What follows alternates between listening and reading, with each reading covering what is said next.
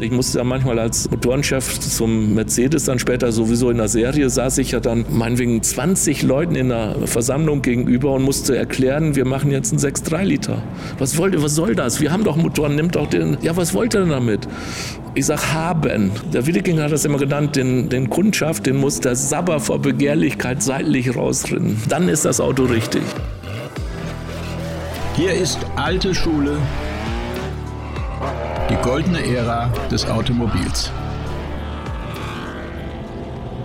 Mein Name ist Carsten Arndt und ich freue mich, dass ihr wieder mit dabei seid und dass ihr anscheinend schon letzte Woche viel Spaß mit meinem Gast Bernd Rammler hattet. Zumindest deuten eure zahlreichen Mails darauf hin und dementsprechend bin ich überzeugt, dass euch auch die heutige Folge gefallen wird. Wir reden über seine Zeit bei Porsche und die Entwicklung des 10-Zylinder-Motors für den Carrera GT.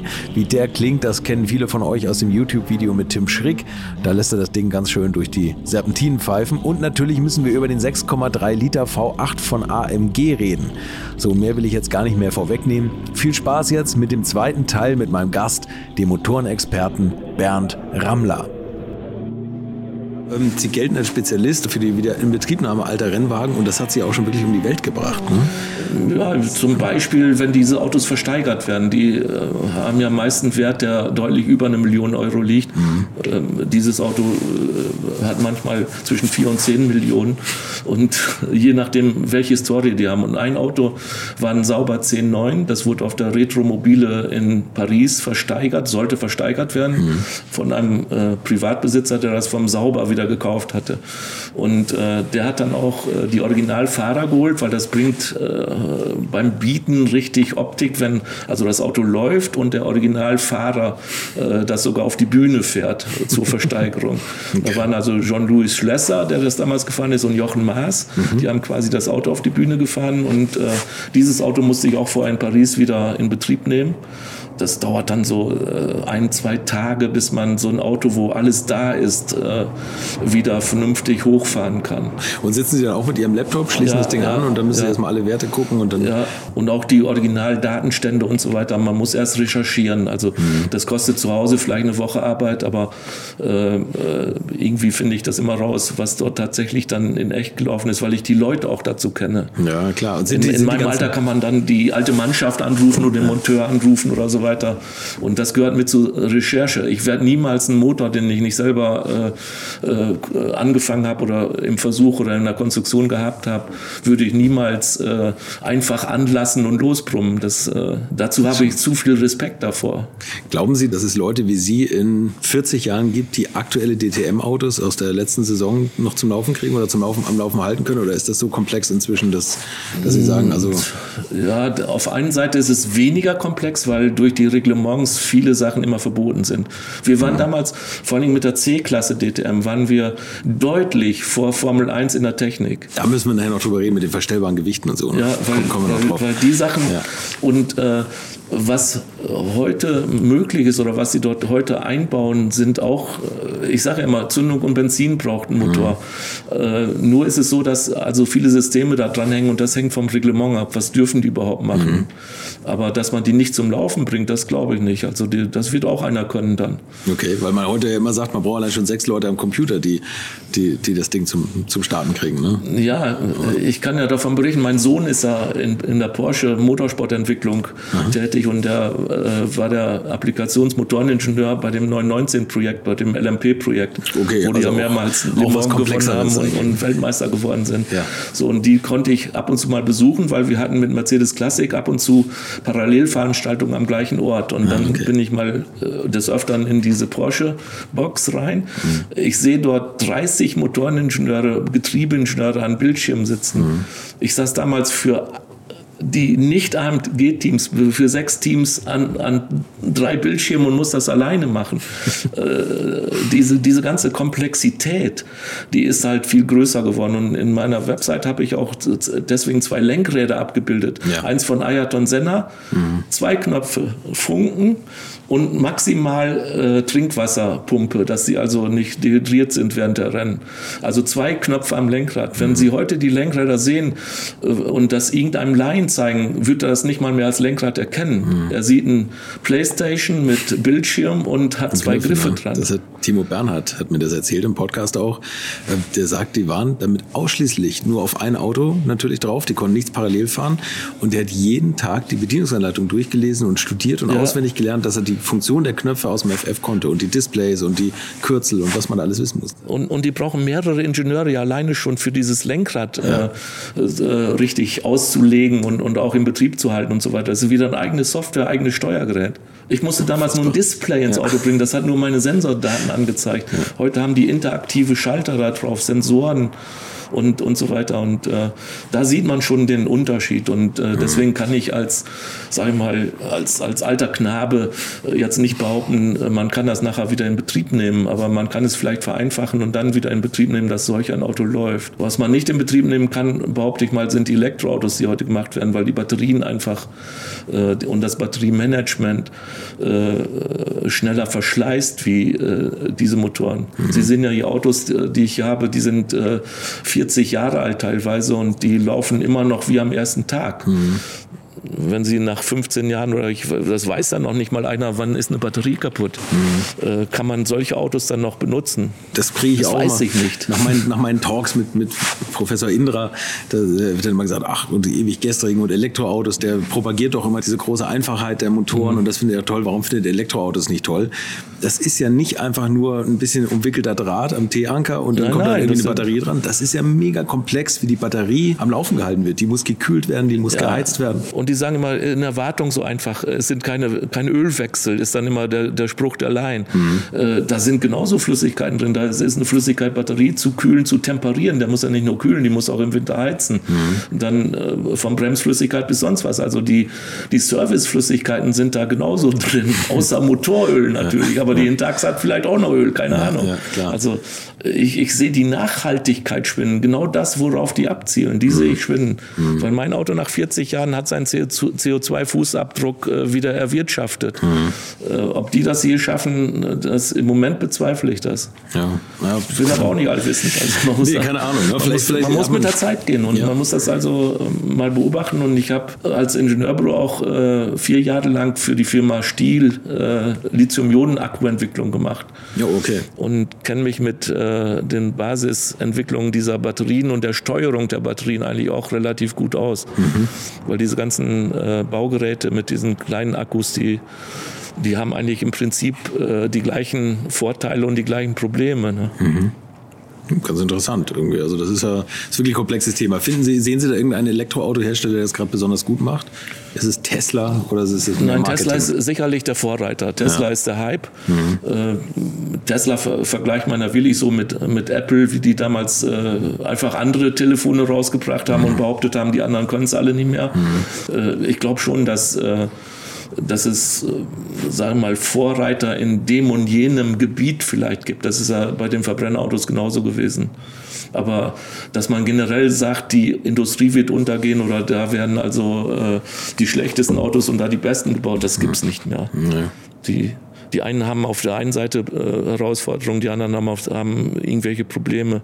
Und wenn ich jetzt sehe, bin jetzt gerade ein koreanisches Elektroauto drei, vier Jahre lang gefahren, äh, musste dann, äh, kam Rückruf wegen Batterietausch, äh, heute kam ein Brief wegen, wegen elektronischer Bremse und so weiter. Also die Thematiken äh, der Fehler sind die gleichen. Naja, und ich glaube, die Entwicklungsgeschwindigkeit ist bei denen auch, der, der Entwicklungsdruck ist extrem hoch. Ne? Ja, dass man schnell ein Modell auf den Markt werfen muss. Mercedes hört man ja auch, es ist ja nicht so, dass sie die Autos nicht ausliefern wollen, weil sie, weil sie zu wenig mhm. Bestellungen haben, sondern weil sie die Teile nicht ranbekommen. Ne? Oder das ja, weil auch vieles fremdgesteuert und fremdentwickelt wird. Mhm. damals war man der Meinung, man macht alles selber. Mhm. Wie wir in der 16-Ventiler-Zeit den Zylinderkopf von Crossforce bekamen, war das schon ein leichter Bruch. Mhm. Man hat irgendwelche Einzelteile bei äh, Zulieferern entwickeln lassen, aber niemals ein System. Und heute werden hauptsächlich Systeme äh, fremdentwickelt bei Bosch, Conti, in, in, Japan, in China sogar. Und äh, allein schon aus Kostengründen. Hm. Und man fügt heute nur Module und, und Kartonchen zusammen und das gibt dann große Verpackungen. Ja, vielleicht gibt es ja irgendwann mal einen Einheitsakku, wie heute die Motorelektronik. Die es gibt auch keinen Einheitsmotor. Nee, na, wird nicht gehen. Ne? Mercedes wollte, in, in, wollte auch Renault Dieselmotoren einbauen, mal eben. Ja. Aus Kostengründen und, und, und äh, Synergien schaffen. Ja. Äh, die Entwicklung, diesen Motor in, in, in ein Auto reinzubringen, allein von der Einbaufähigkeit her ging das schon nicht, weil Mercedes baut immer von unten die Motoren ein. Da können sie keinen Luftfilter drauf lassen oder sowas. Okay. Die, diese Themen, äh, die drumherum passieren, äh, die sind so vielfältig, dass es niemals einen Einheitsakku gibt oder sowas. Okay. Okay. Ja, das ist vielleicht so laienhaft könnte man das denken, ne? dass man irgendwann so. Von der Geometrie kann man das sicher alle machen, also mhm. von unten in irgendeinen Kasten was reinstecken. Da müssen aber schon festlegen, äh, welcher Stecker das ist. Mhm. Und diese Stecker sind, sind ja äh, sehr hoch belastet. Das heißt also, äh, denken Sie an Ihr Handy. Wie lange Jahre haben die Gesetzgeber gebraucht, USB-Anschluss vorzuschreiben im Ladegerät? Stimmt. Wir haben 10, 20 Jahre lang haben wir uns abgeplackt, da hat ja nichts mehr gepasst. Mhm. Was da und dann, dann wollen die einen Akku bauen, wo in jedes Auto passt, um Himmels Willen. und da hat ja auch jeder seine eigene Kompetenz, ne, die er für sich erhalten will wahrscheinlich. Ja. Ne? Also das ist ein kompliziertes Thema. Kommen wir zurück zur goldenen Ära. Nee, wir müssen noch über diese extrem komplexen C-Klassen reden. Sie haben es eben schon mal kurz angedeutet mit den, mit den verstellbaren Gewichten. Das ist ja unfassbar, oder? Also das war die ETC damals, ne? Ja, ja äh, das, das Thema war ja immer die äh, Komplexität und die Freiheiten, die sich die äh, ITC und auch die letzte DTM gegönnt hat, die wurden, äh, wurden immer größer, sage ich mal. Also mhm. keiner wollte mehr irgendwelche Sachen verbieten, weil es gab immer den Geruch, man will den Gegner ausschalten. Mhm. So, also musste man umgekehrt vorgehen. Äh, wenn ich kein Allrad habe und muss, komme aus der Kurve schlecht raus, äh, weil mir der Allrad fehlt und das System halt dort Vorteile hat, äh, dann muss ich irgendwas erfinden, dass dieser System Systemfehler kompensiert wird oder zumindest mal ein wenig äh, kompensiert wird. Und äh, dann kamen die Leute drauf, äh, was fehlt uns denn? Wir haben äh, hinten kein Gewicht auf der Hinterachse, der Tank ist äh, am Ende vom Rennen leer, alleine das Benzin fehlt uns schon als Gewicht hinten und dann kommt natürlich gleich der, der Kombi-Gedanke, äh, wenn wir aber ein Gewicht reinmachen, das Auto hat ein Mindestgewicht, das muss das haben und ein, äh, und ein Obergewicht ist nicht festgelegt. Aber man hat dann das Auto insgesamt immer leichter gemacht durch, durch Kohlefaser und Module. Und plötzlich hatten wir, ich glaube, 70 Kilo oder sowas äh, freien Spielraum. Okay, krass. So, dann wurde unten so, ein, so eine Scherenhydraulik gemacht, äh, wo also äh, von der Motronik aus äh, konnte man jeden Streckenabschnitt natürlich einteilen nach Wegstrecke und man hat also diese äh, Kurven und so weiter quasi vorher programmieren können, wo dort dann das Gewicht sitzen muss. Und beim Bremsen geht es ja sowieso automatisch, wenn das Gewicht hinten ist und ich bremse und 70 Kilo, und das war nicht großer Körper, das ist nicht irgendwas großer Betonklotz, sondern es war Wolframgewicht. Ja, okay. Das ist sehr dichtes und kleines, hochwertiges Gewicht. Mhm. Äh, beim Bremsen kam es ja von alleine vorgeschossen, aber auf, aus der Kurve raus eigentlich auch alleine zurück, aber man muss ein bisschen nachhelfen, man muss sehr schnell gehen dann. Mhm. Und äh, das wurde äh, programmiert vorher äh, nach Strecke, wo dieses Gewicht wo zu sitzen sitzen hatte. Okay. Und dadurch hatte man einen riesen Vorteil, der, nicht nur in der Verteilung, sondern auch in der Traktion. Also, also unglaublich komplexe Autos. Ne? Wurde aber dann immer wieder, äh, solche Systeme werden dann aber auch immer wieder verboten oder sind äh, am Rande der Legalität. Ja. Äh, gerade bei älteren Kollegen, ich war auch ja mal in einer anderen Firma wie Mercedes und dort saßen viele Leute, die also schon sehr viel Rennsiege errungen hatten und sehr erfahren waren. Und da hieß es immer, das ist aber nicht nach dem Reglement. Und AMG galt dann immer, wo wo ich herkam, sage ich mal, als äh, illegaler und immer hat, haben die alles ausgenutzt. Äh, ich sage, nee, ich bin oft in den Sitzungen gesessen und habe da äh, richtig mich geärgert, weil ich dann gesagt habe, also das Reglement kann meine Frau lesen. Ich muss zwischen den Kommas lesen. Mhm. Und, und gerade in der DTM, wo diese Leistungsdichte so hoch war, wo die Herstellerdichte so hoch war, äh, haben wir immer im Winter äh, die Sportbehörde geholt. Mhm. Unsere Neuentwicklung wie Nockenwellenverstellung gab es dann nicht im Vierventiler, mhm. äh, Vierzylinder. Äh, also musste ich mich absichern, habe also die ONS geholt im Winter in die Werkstatt, habe denen das System gezeigt, erklärt und wie ich das Reglement sehe zu diesem Thema. Weil in dieser Gruppe A durfte man ja nur Teile verwenden, die also in einer Serie von 5000 Autos und von diesen 500 Evos äh, schon homologiert waren. Nockenwellenverstellung gehörte nicht dazu. Mhm. Aber man durfte Materialien wegnehmen, keins hinzufügen. Wegnehmen hieß, ich musste eine Nut mehr machen vor der Nockenwelle und habe dort ein Magnet eingehängt. Und die Nockenwelle wurde einfach länger. Das Kettenrad war einfach länger. Okay. So, und, und äh, äh, die Sportbehörde hat dann auch nachgedacht, ja, stimmt, also wir können dem nicht widersprechen.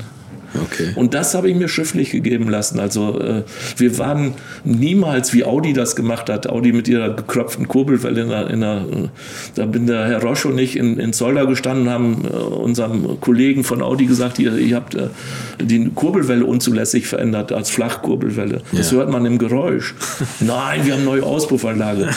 der Roche war ja so erfahren und hatte auch so eine, so eine politische Macht. Der hat sich auf einen Absatz umgedreht und hat gesagt, also ihr könnt doch keinen alten Trapper in eine Flinte pullern. Ist sofort zum Sportbehörde gerannt und hat gesagt, also er protestiert gegen den Motor. Nur vom Hören, vom Nur vom Hören, ja. okay, und die haben das natürlich im Winter nicht absegnen lassen. Mhm. Und da, waren, da war der große Unterschied. Also äh, die Firmen hatten dort unterschiedliche Philosophien und wir hatten immer die Philosophie gehabt, wir lesen zwischen den Kommas, aber äh, diese Lesart stellen wir auch vor. Mhm aber nur einem Mann, nicht ja. hier eine große, große Gesellschaft oder eine Presse oder so, dann hätten die anderen das ja auch gemacht. Ja, ja, klar. So gut, aber wenn der das ab, abnimmt, dann, dann ist er gut. Ne? ja, das also die, das Maximum aber es wurden viele Sachen im Nachhinein im Agreement wieder verboten. Also ja. Äh, die, die Benzinsorten. Wir hatten 1991 so Sonderbenzine, die haben ja fürchterlich gestunken. Ja, und äh, ich kriegte sogar Anrufe von Frauen unserer Mechaniker, die wollten die Wäsche nicht mehr zu Hause haben, weil wirklich dann der ganze Wäscheraum mitgestunken hat. Tatsächlich, war das und, war reine Chemieküchen, ne? Ja, war, war Norbonadin, also war, war Chemie ohne Ende aber nicht giftig, wie die immer gemeint haben, aber das hat unmöglich gerochen, also okay. konnte man nicht aushalten. Und wochenlang, den Geruch hat man nicht rausbekommen. und äh, solche Benzinsorten hat es schon ab 88, gab es schon immer wieder mal.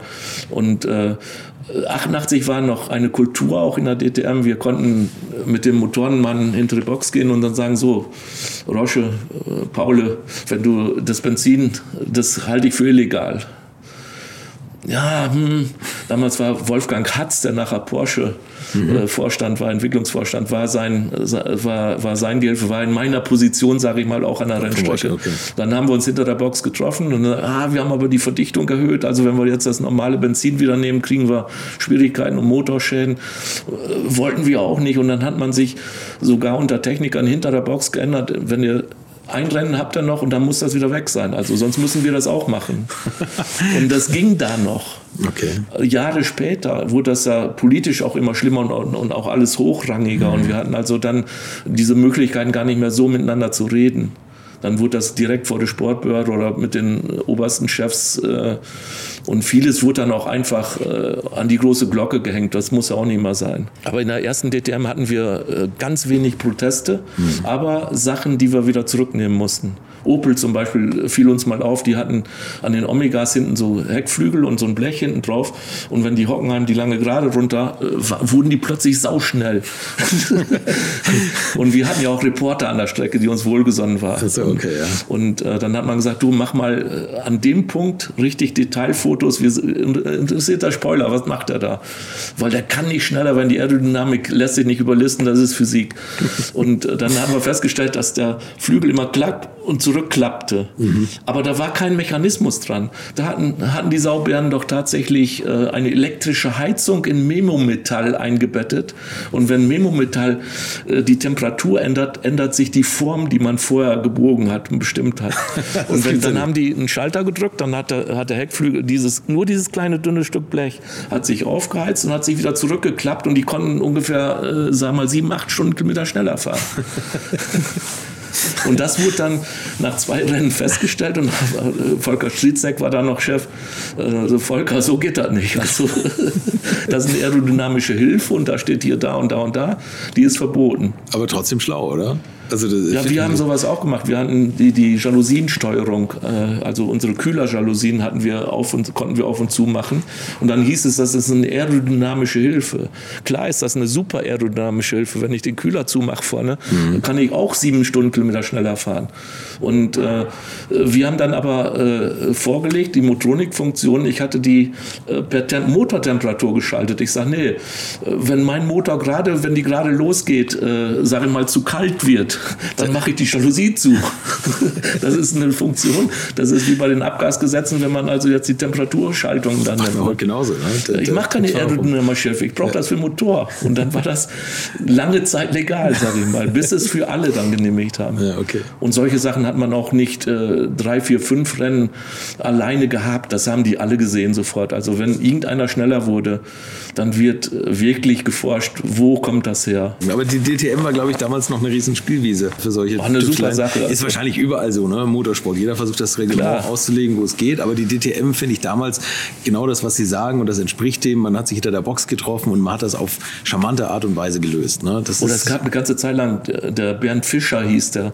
Äh, das war eine Firma, die also mechanische Teile für alle Firmen gefertigt hat. Die hatte mhm. mechanische CNC-Fischer.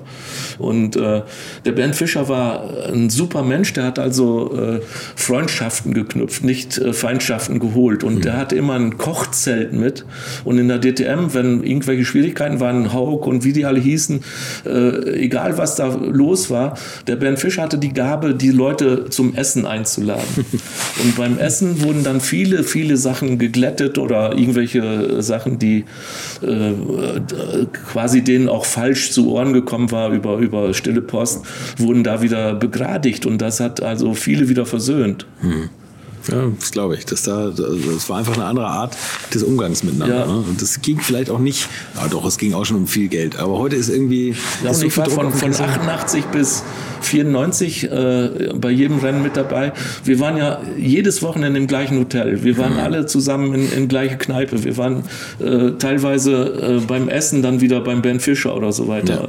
Also äh, die Leute, die das ausgehalten haben, diese, diese, diesen Beruf überhaupt ausgehalten haben, die sind da lange dabei gewesen, die sind heute noch dabei. Mhm. Die Leute, die dafür nicht geeignet waren, die waren nach vier Wochen wieder weg. Ja, das glaube ich. Deswegen sagt man ja auch Rennzirkus. Ne? Ja, und vor allen Dingen die Familie muss das mitmachen. Man muss überhaupt ja. Äh, vom Umfeld her da äh, in die Lage versetzt werden, das zu machen. Man mhm. muss ein bestimmtes Sozialverhalten auch haben. Das ist einmal so ein Siegeswille, das ist, ist die Sache, die ein Sozialverhalten eigentlich äh, entgegenspricht. Aber auf der anderen Seite muss man Team sein. Ich habe keinen Motor gemacht, mit dem er gewonnen hat, sondern äh, das Team macht das Auto. Hm. Würdet ihr eigentlich auch so gerne wie ich manchmal neue Länder mit einem Oldtimer erkunden, aber ihr scheut euch die lange Anreise auf Achse oder die teuren Transportkosten? Dann gibt es eine der coolsten Alternativen, von denen ich bisher gehört oder in zahlreichen Artikeln gelesen habe und das sind die Eckis Oldtimer Rally Reisen durch Costa Rica luxuriöse zehntägige Urlaube und zwar in Minigruppen mit Oldtimern, die ihr vor Ort aussuchen könnt. Und nein, mir hat die Sonne nicht den Kopf zerbraten und ich rede jetzt auch nicht vom schättrigen Ford Fiesta der Billo Autovermietung. Ihr habt die Wahl zwischen zum Beispiel Mercedes SL, Porsche 911 oder Range Rover Classic. Und das ist sowas von cool, denn es sind immer maximal vier Autos inklusive Servicefahrzeug unterwegs und es geht natürlich nicht um Geschwindigkeit, sondern einfach nur darum, auf entspannte und ganz wunderbare Art und Weise Land und Leute zu erkunden erkunden und es ist ein Urlaub, also gibt es auch Strandtage. Und wer schon mal in Costa Rica war, der weiß, dass es ein sicheres Reiseland ist mit grandioser Flora und Fauna, mit Vulkanen, Regen und Nebelwäldern und irren, irren Stränden. Und mit den Fotos könnt ihr auf Instagram noch die Freunde zu Hause richtig neidisch machen. Ist ja auch nicht ganz unwichtig heutzutage. Schaut es euch auf jeden Fall mal im Netz an. Und als ich das erste Mal auf der Seite war, konnte ich es gar nicht glauben, dass jemand sowas organisiert. Und dann braucht man noch nicht mal den eigenen Klassiker schmutzig zu machen. Und mit Range Range Rover oder R107er SL die Landschaft erkunden. Es könnte schlimmer kommen. Es gibt übrigens verschiedene Routen. Mein Tipp wäre die La Carrera Costa Rica und auf der Route werdet ihr mich früher oder später mitfahren sehen. Das garantiere ich euch. So, jetzt hört ihr hier noch die Webseite und da gibt es eine ganz einfache, nämlich rally-rally.com. Und ganz wichtig, Rally wird hier R-A-L-L-Y geschrieben. rally-rally.com. Am besten gleich draufklicken, Seite abspeichern und möglichst schnell buchen, denn es sind kleine Gruppen und Inga und Ingo, die das organisieren, sind wirklich mega nett und Ingo ist auf mich gekommen, weil seine Mitfahrenden immer alte Schule hören. Also Geschmack haben die, die da mitfahren auch und ihr sollt jetzt auch weiter alte Schule hören. Bis bald in Costa Rica und der hat vielleicht etwas mehr Anteil daran. Und in speziellen Rennen gibt es wieder Sachen, wo andere mehr Anteil haben. Aber wenn das Team nicht funktioniert, kann man nie gewinnen. Das ist ja auch das, was man jetzt sagt bei der, bei der Schließung von VW Motorsport. Mhm. Dann ist das Team auseinander. Ne? Ja, also und dann ist, ist ein Tag ist nach Schließung. riesen Erfahrung weg und dann ist ein riesen Zusammenspiel weg. Genau, genau. Also man kann die nicht wieder so zurückkaufen und es dauert Jahre, bis man so eine Abteilung wieder ans Laufen bekommt eigentlich. Ne? Da kann ich Ihnen ein gutes Beispiel nennen. Wir waren äh, beim Porsche äh, war ich auch mal äh, für die Motorengetriebe Elektrik verantwortlich ja. und äh, im Motorsport. Und äh, irgendwann mal äh, sind wir ja im Werksmotorsport, im, im großen Werksmotor, GT-Motorsport aufgehört. Mhm. Und äh, der Wendelin Wiedeking kam dann und hat uns das ja verkunden müssen und äh, der wusste ganz genau, das ist Teamarbeit. Und äh, der hat uns dann künstlich eine neue Aufgabe beschafft, das war der Carrera GT. Mhm. Und äh, das war dann für Motorsportler adäquates Arbeiten wieder. Also man musste in ganz kurzer Zeit, er hat uns keine Zeit gegeben, da irgendwo große, äh, große Schleifen zu drehen. Und äh, er hat dann wieder so eine, so eine Anspannung geschaffen, dass dieses Team in ihrer Art arbeiten konnte. Mhm. Wir waren vielleicht so 50 Leute, die dann unten in Flacht in, in der Werkstatt und in, in, in Büros saßen. Und diese 50 Leute machen dann noch äh, GT3 Kundensport und solche Sachen. Und ein, ein Teil, die da Werksport gemacht haben, und das waren wir, die mussten dann den Carrera GT innerhalb von kürzester Zeit auf die Füße stellen. Wir hatten noch nicht mal eine Karosse. Wir sind mit einem Porsche Boxster Fahrgestell und einer aufgefropften Karosserie in Paris Paris mit dem Röhrl zur Pressefahrvorstellung gefahren. Da hat es noch gar keinen Carrera GT gegeben, Ach, wir mussten aber einen vorführen. da hat man einfach einen Boxster alles runtergeschnitten. Und das geht nur in solchen Teams. Ja. Wenn sie da erst eins zusammenstellen müssen, das ist sehr schwierig. Also ähm, wir haben auch 88, klar, wir haben die Vizemeisterschaft gewonnen, aber wir waren alle zusammen neu zusammengestellt und mhm. das, es äh, gab ziemliche Anlaufschwierigkeiten, ist ja klar. Ja, das glaube ich. Und da hätten wir auch keine Meisterschaft, äh, sage ich mal, überlegen gewinnen können oder sowas. Das kann keiner. Hm. Das sieht man aber auch in der Formel 1 zum Beispiel. Jetzt Mercedes, von ne? Honda, das, Mercedes, das, wie ja. sie auch alle heißen. Ja. Das ist jetzt Team. Hm. Die haben sich gefunden und das ist über Jahre gewachsen. Ne? Und da muss auch jeder mitarbeiten. Wer das nicht macht, der muss raus. Ja, ja stimmt. Also da geht viel verloren jetzt gerade. Das, das sehe ich auch so. Das ist ein Jammer eigentlich, dass sie das nicht verstehen. Und ich verstehe es auch bei VW. Also man kann es gar nicht oft genug betonen. Ich verstehe es nicht in einem Laden, dass man da nicht eine Abteilung mit 60 Leuten aufrechterhält. Einfach nur um den Namen zu erhalten. Ne? Ja, das ist auch teilweise Politik. Also wie Natürlich, gesagt, ja. je mehr man auf anderen Gebieten vielleicht Schwierigkeiten hat, man kann das. Die Motorsportler sind immer in diesen Werken auch sehr bekannt und berühmt. Mhm. Und äh, wenn jetzt Sparprogramme laufen zum Beispiel, das war bei Mercedes auch so, dann kommt es natürlich schlecht, wenn es heißt, äh, Mercedes gibt, was weiß ich, 300 Millionen für Motorsport aus und äh, wir sollen hier die Kulis und uns werden die Kaffeemaschinen weggenommen. Ne? Und äh, solche Themen, äh, da müssen äh, Vorgesetzte und Vorstände äh, ganz schön feinfühlig durch. Mhm. Und äh, wie gesagt, also das beste Beispiel war für mich der Carrera GT, weil äh, wenn ein Vorstand selber mit solchen Leitlinien lebt, der schafft das. Aber wenn die bei VW da, das ist wirklich schade, dass so eine Mannschaft dann zusammengestrichen wird, weil die gehen ja alle weg. Natürlich, in alle Winde verstreut. Ne? Und das mhm. hat ja der Just Capito, hat, hat ja auch, auch, viel mitgearbeitet. Oder vorher der Chris Nissen, die haben da ja über Jahre große Aufbauarbeit geleistet. Und ich finde jetzt auch mit dem, mit dem ja, egal, was sie machen, die haben als Team irgendwas die geschaffen und waren ne? erfolgreich. Ja. Und die sind auch bekannt. Genau. Ich, ich, ich, kann, ich bin wirklich stolz darauf sagen zu können, ich habe mich noch niemals bei einer Firma beworben. Hm. Durch diesen Motorsport ist man bekannt und diese Vernetzung unter den Leuten, eben dadurch, dass man in den gleichen Hotels mit den ja. Reportern immer ja. zusammen und so weiter, äh, hat man ein Netzwerk. Und wenn die solche Leute brauchen, dann wärmen die die auch ab. Und wenn ein, ein Werk, äh, sage ich mal, wackelig wird in, in, in so einer Abteilung und die Leute werden unzufrieden, äh, die finden Wege, die sind weg. Hm. Und ich wurde immer angerufen äh, zum, zum nächsten Job. Also ich habe noch niemals eine Bewerbung geschrieben, außer von der Uni äh, zum allerersten Mal 1981. Wie sind Sie zu Porsche gekommen? Von wem sind Sie da angerufen worden? Ja, das war auch ziemlich krude. Damals ging die DTM dann ja kaputt, nachdem mhm. die ITC runterging, war 1996, 97. Und äh, ich war in, in Mercedes für die, inzwischen für die Serie verantwortlich. Und die Serie war ja so dermaßen angestiegen. Wir haben äh, zu Anfangszeiten, wie ich äh, nach 1994 musste ich die Serie AMG mit übernehmen als Motorenleitung und äh, dann stiegen aber die Stückzahlen ja gewaltig hoch. Also wir sind von, sag mal, 600 äh, bis 1000 Autos im Jahr in, in der Motorenproduktion bis auf 22.000 pro Jahr hoch. Äh, jedenfalls, die äh, DTM war zu Ende. Ich hatte äh, äh Rennsport, wurde dann der CLK GTR gemacht mit ja. dem ersten Zwölfzylinder. Stimmt. Und äh, dann äh, musste ich mich da ausklinken, weil ich von der Arbeitsweise ging die Serie so gewaltig hoch, dass wir uns dann wieder getrennt haben. Der Dietmar Kamschick hat dann die, die CLKs gemacht und diese GT-Meisterschaft und ich habe die Serie komplett übernommen und war da auch äh, mit ausgelastet. Wenn Sie die Motoren da auf den Tisch bekommen haben, was hat aus einem normalen Serienmotor einen AMG-Motor gemacht? Oder was war da so die Maßgabe? Die Maßgabe war natürlich für uns Motorenleute äh, hauptwichtig die Motorleistung, mhm. also Fahrverhalten, Motorleistung. Man sollte ja einer Komfortmaschine Sportlichkeit einhauchen mhm. und äh, äh, gerade bei dem E50 kam ja zum ersten Mal äh, ging man ja bei Mercedes weg vom Vierventiler, der ja in den 500e und so weiter drin ist, mhm. und äh, musste äh, aus Abgasgründen, aus, auch vor allen Dingen aus Kostengründen auf Dreiventiligkeit umschwenken. War damals, das Thema war nicht so beliebt, weil äh, sowas müssen sie Journalisten mal verkaufen, dass also äh, einen technischen Schritt eigentlich rückwärts gehen, was sich nachher herausgestellt hat, dass es gar nicht rückwärts war. Aber diese Motoren waren grundlegend anders. Die hatten zum Beispiel äh, kein Gewinde mehr vorgeschnitten in, in, irgendwelchen Bauteilen, sondern man musste Schrauben nehmen äh, und selbstschneidende Gewinde äh, äh, produzieren und solche Sachen aus, aus Kostengründen. Nee.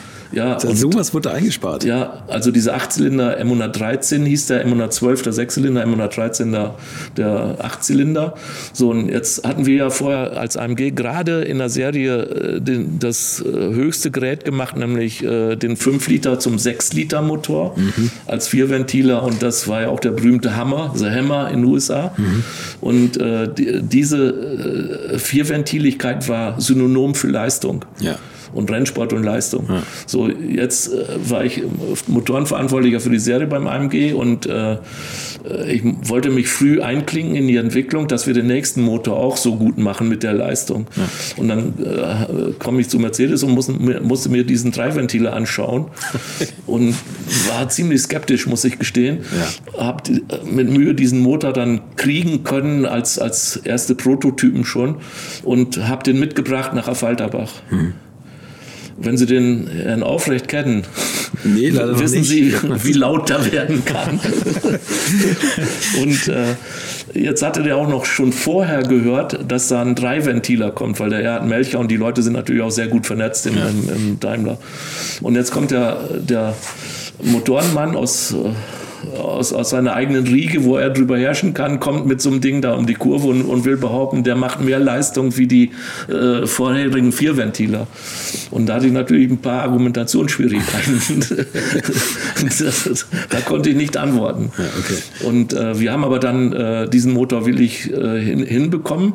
Und vor allen Dingen haben wir auch als AMG gemerkt, dass wir die Wirtschaftlichkeit äh, durch diesen Motor sehr erhöht hatten und trotzdem keine Leistung verloren. Mhm. Und wir hatten nicht gedacht, dass die Kundschaft das so übernehmen kann, weil die Kundschaft hat natürlich die gleichen Gedanken gehabt, drei Ventiler zu vier Ventiler, das war die einzigen der Leitstern, äh, den wir da verlassen hatten und äh, die Kunden haben das aber, wenn die, die Autos gefahren sind, sofort angenommen. Okay. Und äh, dann bin ich ja zu Porsche rüber und man muss sich mal vorstellen, äh, der Bruder vom Aufrecht war der Meister in der Werkstatt, der Friedrich Aufrecht. Und äh, dann, hat, dann wurde ich mal ein Jahr, nachdem ich schon beim Porsche war, angerufen, ob ich zu einer Feier vorbeikommen könnte. Habe ich dann gemacht und äh, dann war, war ich tatsächlich eingeladen, wie der 55, 55 äh, 55.000. Motor dreiventilig gemacht wurde. Also, und die hatten äh, wirklich äh, diese Jahre diesen Motor so gut verkauft, dass sich der Meister der Werkstatt, der war wohl Urheber dieses Gerücht, dass das niemals gehen wird, dass er sich, äh, sage ich mal, auf seine Art entschuldigt hat und, und mich als Porsche mal eingeladen hat. Also Wahnsinn, der ja. sagt der Rammler, ich bedanke mich wirklich. Also dieser Motor ist äh, der Held. Wir haben also weniger Probleme wie mit dem Vierventiler und mit dem 6 Liter. Okay. Und wir haben trotzdem äh, zufriedene Kunden. Und äh, dass er das nicht geglaubt hat und also äh, mir immer wieder Rede gehalten hätte, das täte ihm leid, aber jetzt äh, würde er gerne einen Sekt ausgeben und dann haben wir einen drauf getrunken. Ist der Motor, wenn er in der C-Klasse ist, wird er dann nochmal anders abgestimmt? Ja, in, in, im SLK zum Beispiel und so weiter gab es ja äh, als Saugmotor mhm. und nachher kam ja der Kompressormotor. Mhm. In den leistungsstarken Varianten hat er ja einen Kompressor bekommen und äh, ja, klar sind die anders abgestimmt. Also jedes okay. Fahrzeug wird anders abgestimmt, allein aus Abgasgründen, weil wenn sie äh, die Leistung so hoch nehmen müssen gegenüber der Grundversion, mhm. müssen sie auch äh, das Abgasverhalten wieder einfangen und äh, wieder äh, neu applizieren. Okay. Und die Abnahmen sind natürlich dann äh, wieder alle neu zu machen. Also äh, man kann nicht einfach wie ein Tuner zum TÜV fahren und sie kriegen einen neuen Schein, sondern als Hersteller müssen sie wirklich diese ganze Prozedur neu durchlaufen. Was sagen Sie zu dieser aktuellen Generation, diese also E63? Gut, Sie haben inzwischen auch wieder, wieder Turbolader und waren ja mal lange Saugmotoren, mhm. die ja überall eingebaut wurden. Wie, wie fanden Sie den? Also ich finde, da bin ein großer Fan davon, ne? muss ich ja sagen. Ja, das, äh, das war dann die Zeit, wie gesagt, ich habe hab mich nie bewerben müssen. Irgendwann kriege ich beim Porsche wieder einen Anruf und äh, mein ehemaliger Mitarbeiter, äh, der war jetzt Motorenchef bei, bei Mercedes AMG, hieß dann ja schon, die waren ja, ja im genau. Konzern eingegliedert ja. worden. Und der ruft mich an und sagt, wir haben hier einen neuen Motor aufgelegt und sind äh, vor der Prototypenphase und müssen erste Motoren ans Werk abliefern. Und äh, da gab es bestimmte Sachen, die mussten noch gemacht werden. Und die hatten gehört, ich hatte den äh, V10 vom Carrera GT, der war jetzt serienreif und wir bauten Carrera GT Autos. Und ich war auch noch gleichzeitig äh, für die Qualität in Leipzig für diese Motoren zuständig mhm. und musste also immer freitags nach Leipzig. Und da hatte ich wohl irgendeinen Mercedes-Mann getroffen im Flugzeug und hatte dem erzählt, was ich da mache. Und dann riefen die an, an, äh, wir machen jetzt einen neuen Motor. Du kannst wieder einsteigen, äh, einen neuen Motor zu entwickeln oder mitzuentwickeln. Ja. Der ist schon äh, in der Basis komplett fertig, aber Mercedes will demnächst 70 Motoren haben in die und die Modelle und so weiter und wir kommen da in Zeitnot und wie habt ihr das gemacht? Also äh, haben mir ein Angebot gemacht. Ich äh, bin dann wieder eine Ebene hochgestiegen vom Abteilungsleiter in die nächste Ebene beim Daimler mhm. und jetzt ja auch noch bei Daimler AG, sag ja, ich mal. Das stimmt, war natürlich genau. äh, für mich ein innerer Reichsparteitag, wo ich über AMG da ganz weg bin. Ja. Und äh, habe dann diese Position angenommen und äh, war dann plötzlich Entwicklungschef von diesem äh, äh, neuen 6,3 Liter Motor, der eigentlich ja nur ein 6,2 Liter ist, muss man sagen. Ja, ehrlich gesagt, das war mir jetzt gar nicht bewusst, aber ich, ich wollte mich jetzt nicht einschleimen, aber ich liebe diesen Motor wirklich irgendwie, weil der auch überall drin ist. Ne? Also vom ja. S-Klasse, E-Klasse, C-Klasse. Und vor allen Dingen, das ist der letzte Saugmotor, ja, der eben, genau, richtig das brüllt. Ist das, also, guck ich immer nach und das habe ich bei so Porsche gelernt. Also die, die, äh, wir hatten beim Carrera GT äh, äh, aus der Serienentwicklung ein paar Leute mit reingeholt und hauptsächlich die Soundentwickler. Das ist für mich der tollste Motorenklang. Ja. Diese Staubsauger hochdrehende Sound von dem Zehnzylinder. Abfährt, wenn der wegfährt. Von Tim Schrick gibt es ja dieses tolle Video. Ja, da kriege ich immer noch Gänsehaut, wenn ich also das höre. Ein unglaublicher Motor. Ne? Und äh, da hatten wir extra einen Sounddesigner mit reingenommen. Ja. Und äh, beim AMG habe ich das dann auch versucht, den klarzumachen, also dass solche, solche Autos eigentlich vom, vom Gefühl leben. Mhm. So ein Auto ist total unvernünftig. Man, mhm. man muss das mit dem Bauch kaufen und kann das niemals mit dem Kopf kaufen. Mhm. Und diese Kunden, die da sind, das sind Fans. Heute noch. Und äh, dieser Achtzylindermotor als Saugmotor, der brüllte auch richtig. Also ja. die, der machte richtig Spaß. Ich habe den im, in einer C-Klasse Kombi drin gehabt. Also die als Dienstwagen dann gefahren. Das war Schon fantastisch. Okay, ne? ja, ja. Finden Sie den besser als den Nachfolger jetzt mit dem Turbolader? Kann man nicht sagen. Den Nachfolger mit Turbolader bin ich noch als Entwickler angefangen, mhm. äh, habe den aber hab da keinen Einfluss mehr gehabt für die Serie, weil dann bin ich weg. Und äh, man kann das kaum vergleichen. Also die, die die Ursachen für Turbo sind natürlich wieder mal äh, schärfere Abgasgesetze, Geräusch bis hin zu äh, Verbrauchsreglements und äh, die Leute sagen immer, die haben sich nicht um Verbrauch gekümmert, die brauchen so viel. Äh, CO2 war immer schon ein Thema. Also die die Verbräuche äh, waren bei solchen Autos auch ein Thema. Nicht mhm. so stark wie bei kleinen Autos, aber äh, wir wollen uns auch nicht in die äh, Bad Boy-Ecke drängen lassen damit. Mhm.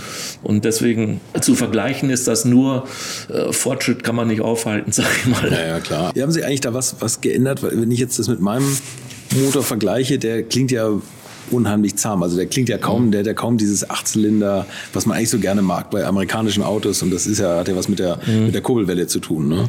Der, der AMG-Motor, der klingt aber schon maximal nach Achtzylindern. Ne? Ja, aber das, der hat auch keine flache Kurbelwelle. Sie meinen, äh, bei Rennautos hat man eine flache Kurbelwelle, das gibt ja. ein ganz hartes Geräusch genau. wie zwei Vierzylinder, die gegeneinander arbeiten. also ungefähr, Und äh, ja. äh, diese Achtzylinder haben, haben die Komfortkurbelwelle, sage ich mal, mhm. Äh, die äh, vor allen Dingen vom Schütteln und vom Schwingen Klingen äh, deutlich besser ist. Mhm. Aber den, das Geräusch bekommt man äh, durch Abgasanlage und durch Sauganlage vor allen Dingen. Also okay. die Sauganlage ist da wesentlich mitbeteiligt.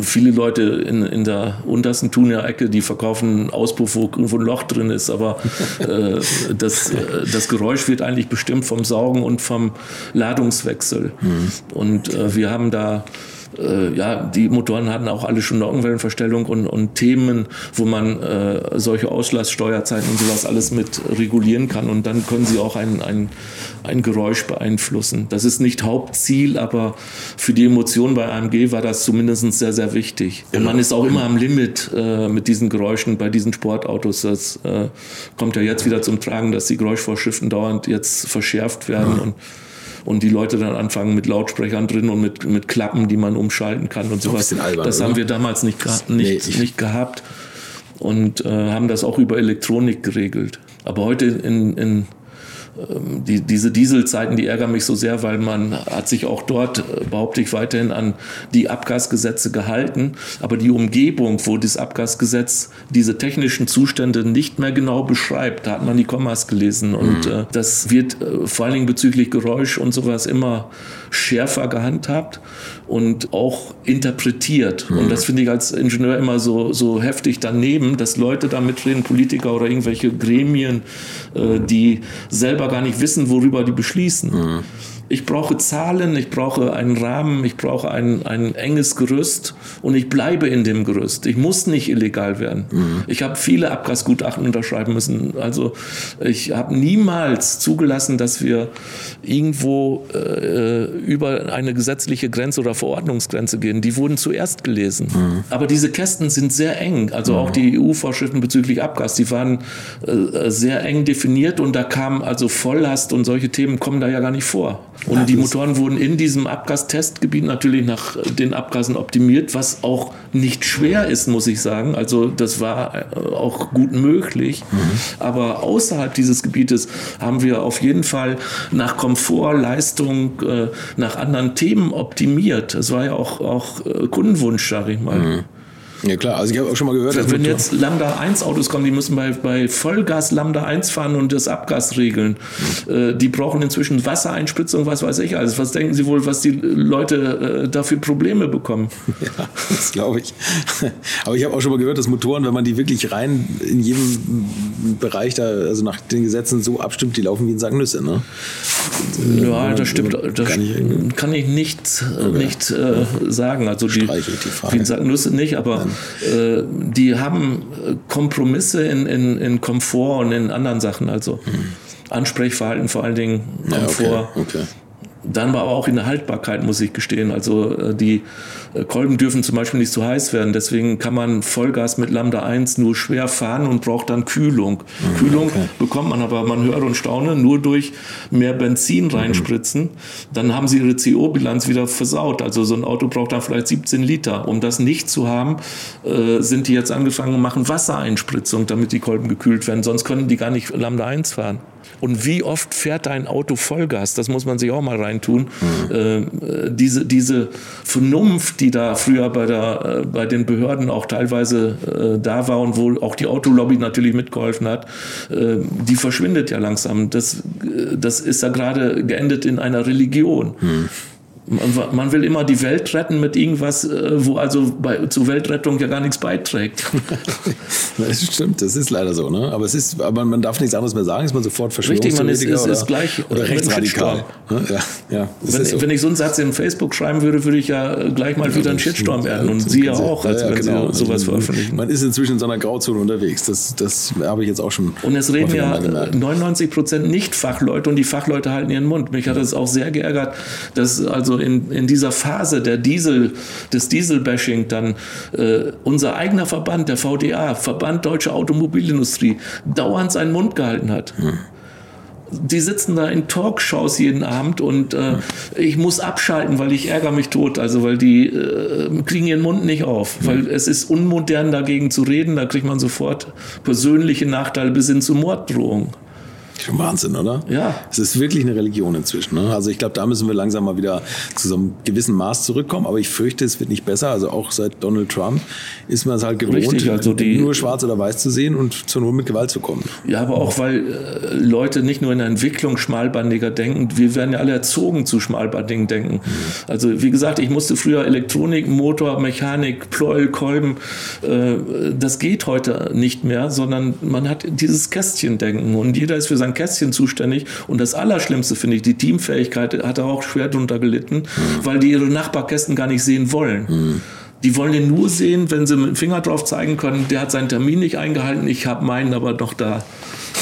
Aber, aber die werden auch dazu erzogen in Großkonzernen. Ja, ja, ne? Also dieses Anscheißverhalten, das ist schon an der Ja, und der ist ja nur noch zuständig und der darf ja gar nicht mehr mitreden ja, für das andere. Bis zur Rente ja. und ungefähr einigermaßen das Berufsleben rumbekommen. Aber das, ne? das, ist anscheinend die Meinung alter Leute, sag ich mal, und ich gehöre leider dazu zu neigen. Ah, verdammt, dann ja.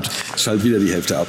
Ähm, können Sie noch? Ja, ich weiß, ich, das können Sie gar nicht alles senden, so lang ist das. Das, sende ich aber ganz genau so alles. Irgendwie. Ich, ja, ich war halt bei drei verschiedenen Firmen ja, oder vier Sie, verschiedenen Sie, Es sind nicht nur die Firmen, es sind die Projekte, die so interessant sind bei Ihnen. Ja, da habe ich auch Glück gehabt. Also die wenn Sie jetzt sagen, ich habe bei VW den 1,6 Liter, dann wären wir schon längst zu Ende.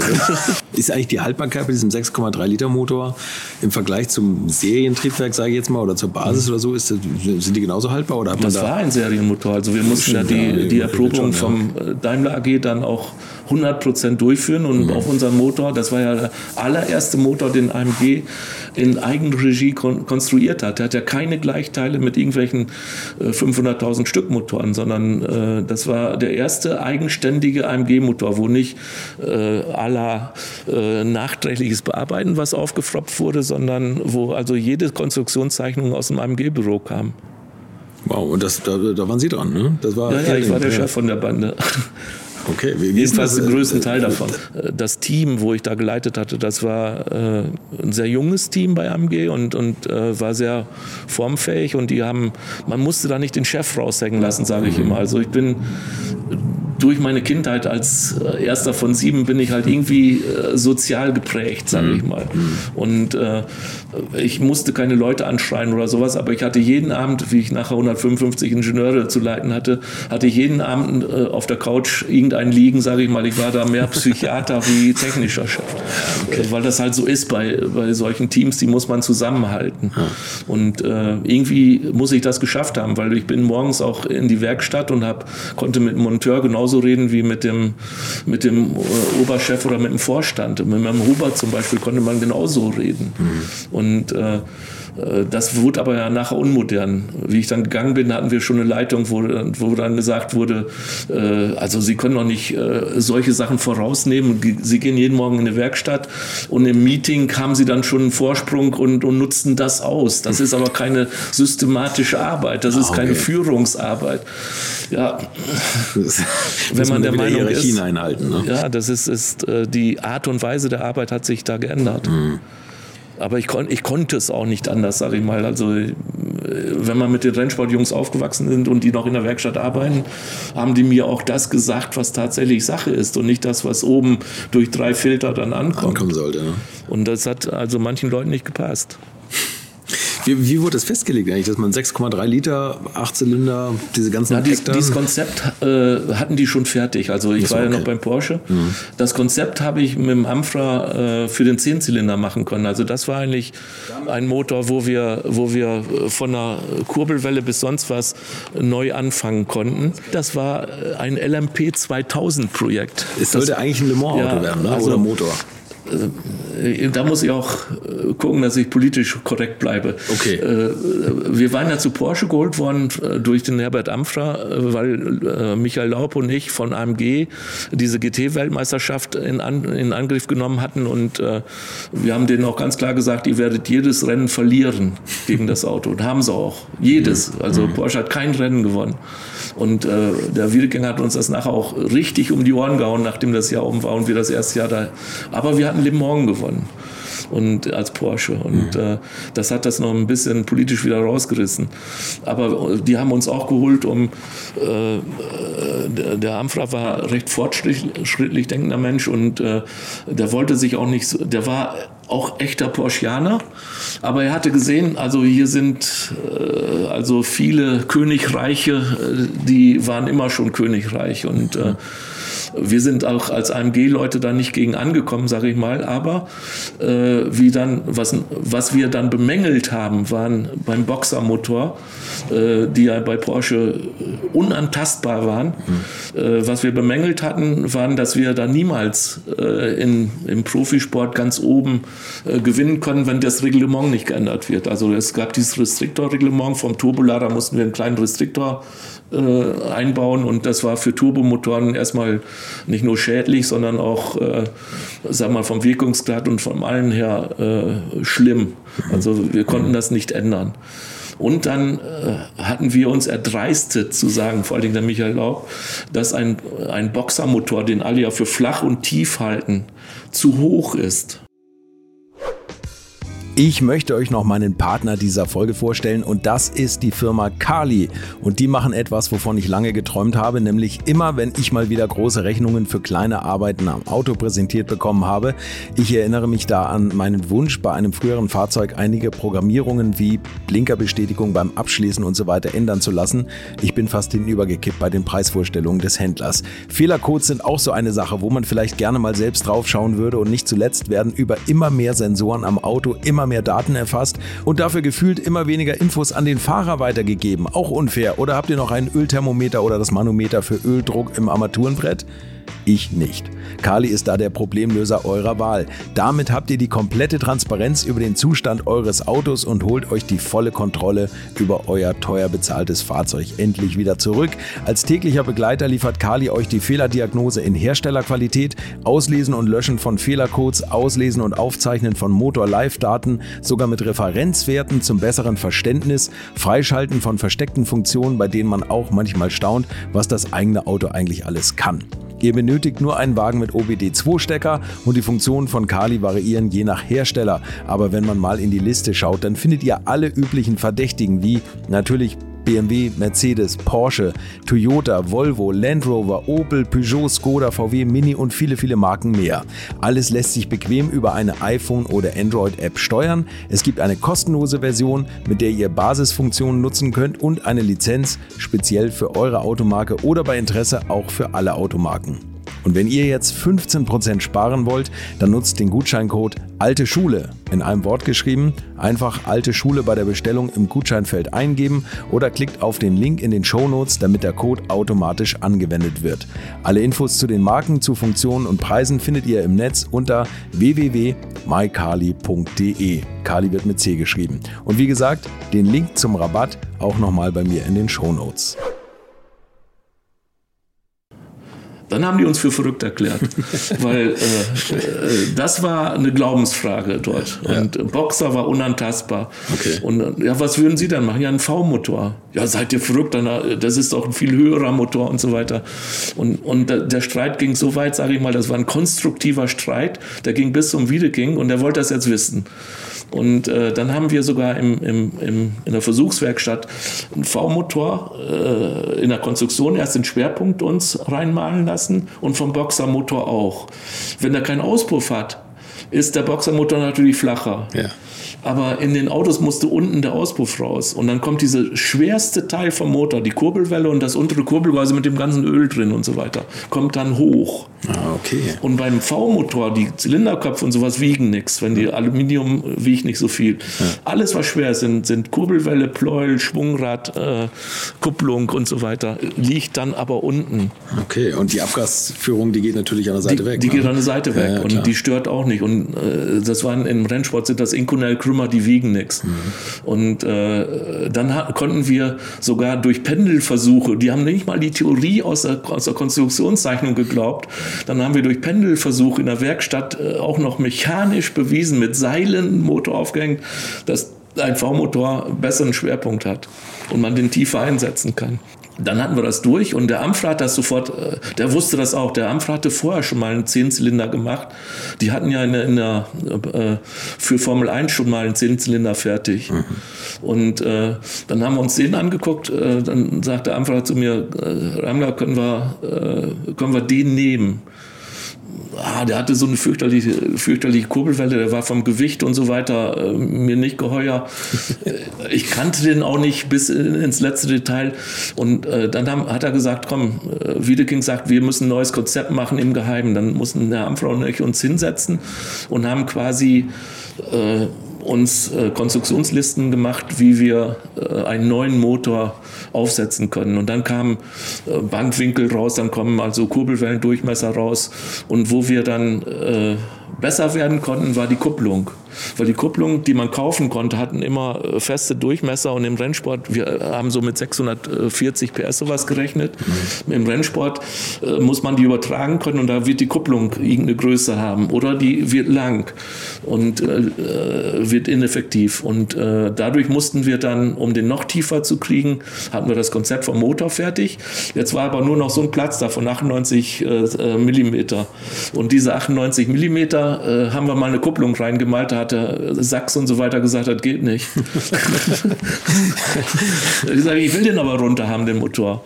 Und äh, dann äh, mussten wir extra eine Keramikkupplung erfinden neu, um, mhm. äh, um diesen Durchmesser zu realisieren. Das sind mehr Scheiben, also ja. verschiedene Scheiben hintereinander, die zusammengepresst werden, ja. was irre teuer ist. Ja, also. und, und, und, niemals hatte je zuvor, die haben immer Bremsscheiben aus Keramik gemacht. Ah. Wir wollen auch eine leichte Kupplung und eine kleine haben. Und äh, die haben immer Bremsscheiben Bremsscheiben aus Keramik gemacht, aber Bremsscheiben wird aus einer Art Sauerkraut, sagen die äh, Kunststoffler, gemacht. Da werden Schnipsel äh, mit, äh, mit Quarzsand und so weiter vermischt und dann wird das gebrannt und dann entsteht daraus eine Keramik, die aber innen drin äh, unterbrochene Fäden hat und so weiter.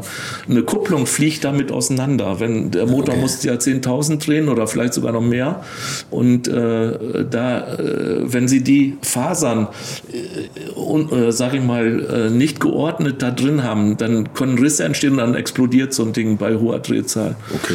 Also äh, mussten wir von dieser Bremsscheibe weg, wo wir erst benutzen wollten als Kupplung und haben also eine Keramik mit äh, mit einer Firma in SGL in Meitingen entwickeln müssen, die äh, gerichtete Fasern drin hat, die also quasi ein Gewebe drin hat, wo die Fäden richtig durchlaufen und wo die Kraft äh, der Fäden äh, über die komplette Scheibe der Kupplung geht. Okay.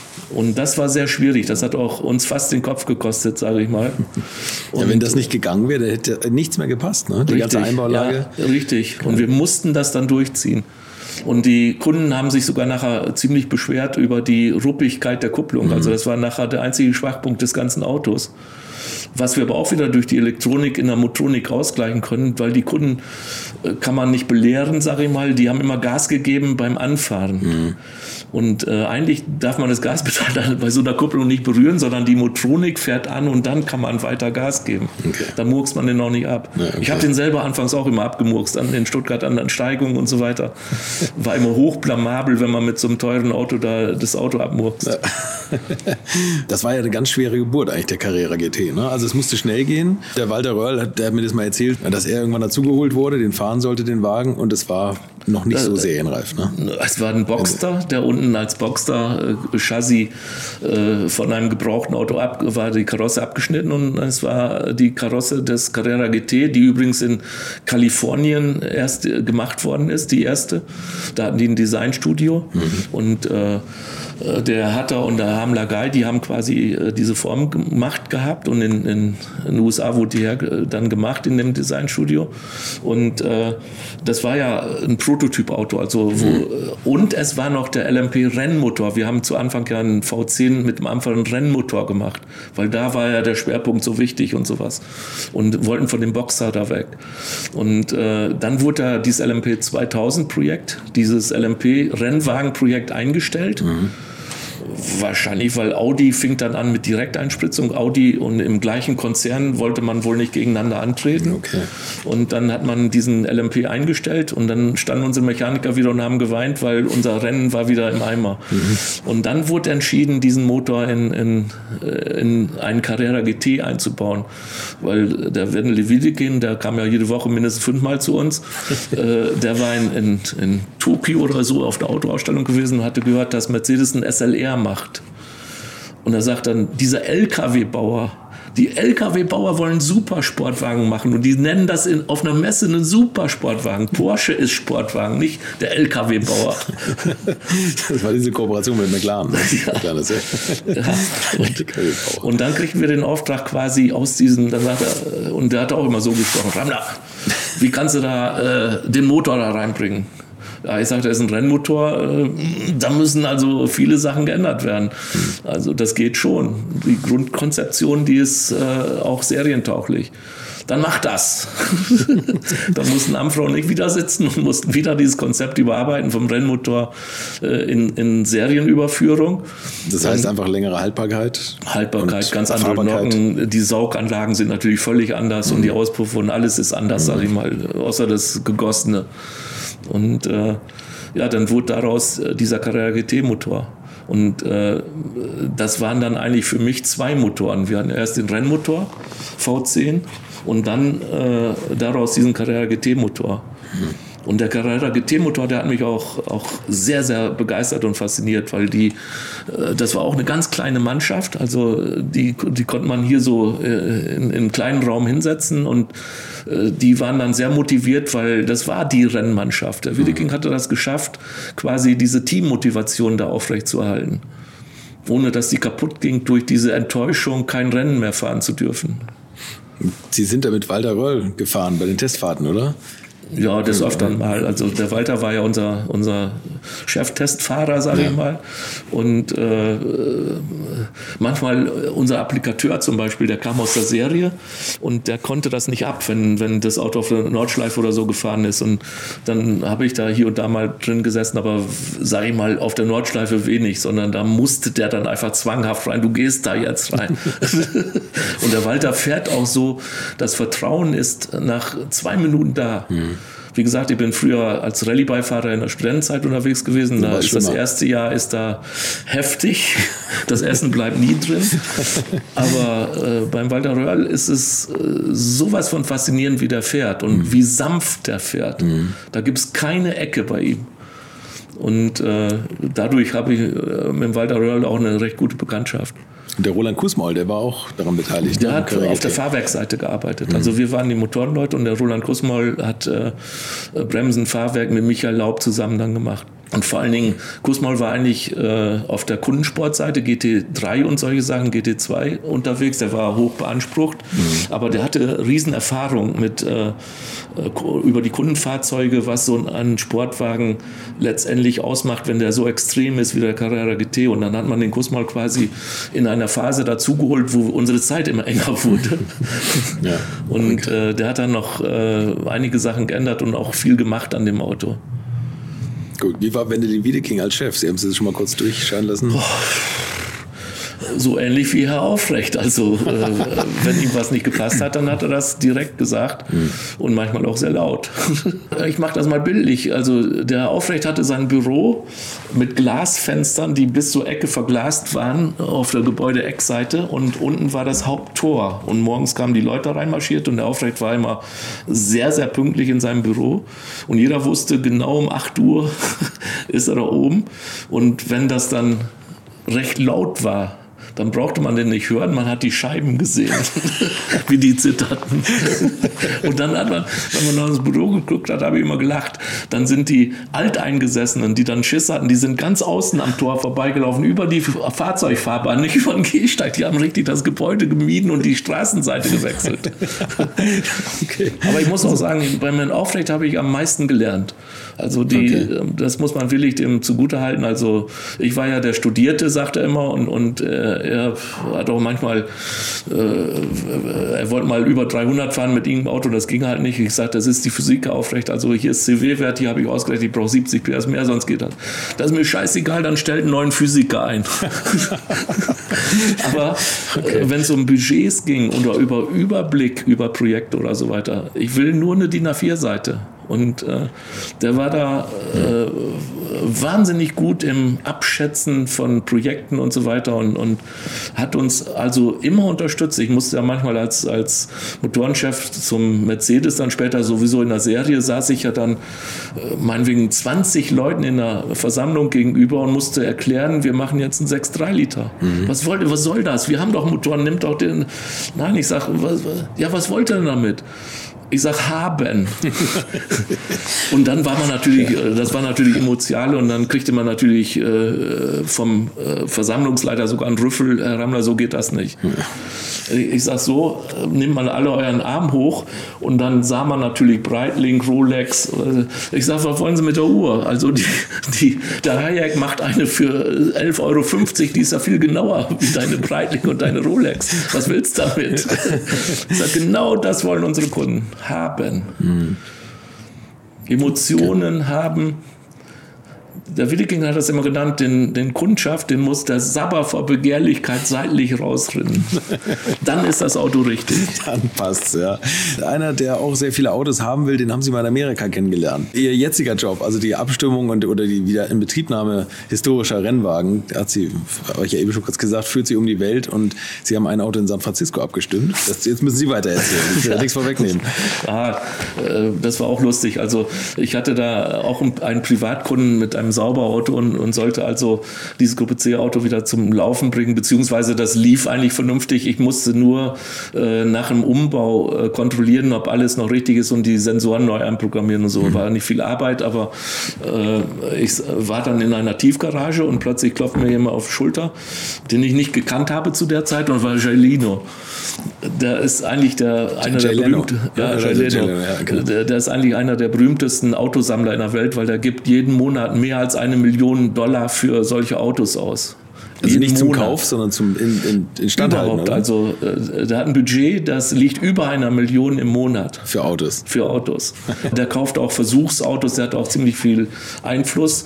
Das ist ein sehr berühmter äh, Entertainer und, und Talkshowman in den USA. Ja. Und den kennt dort auch jeder. Aber ich habe ihn da zu der Zeit noch nicht gekannt, weil ich hatte keine amerikanischen Talkshows geguckt.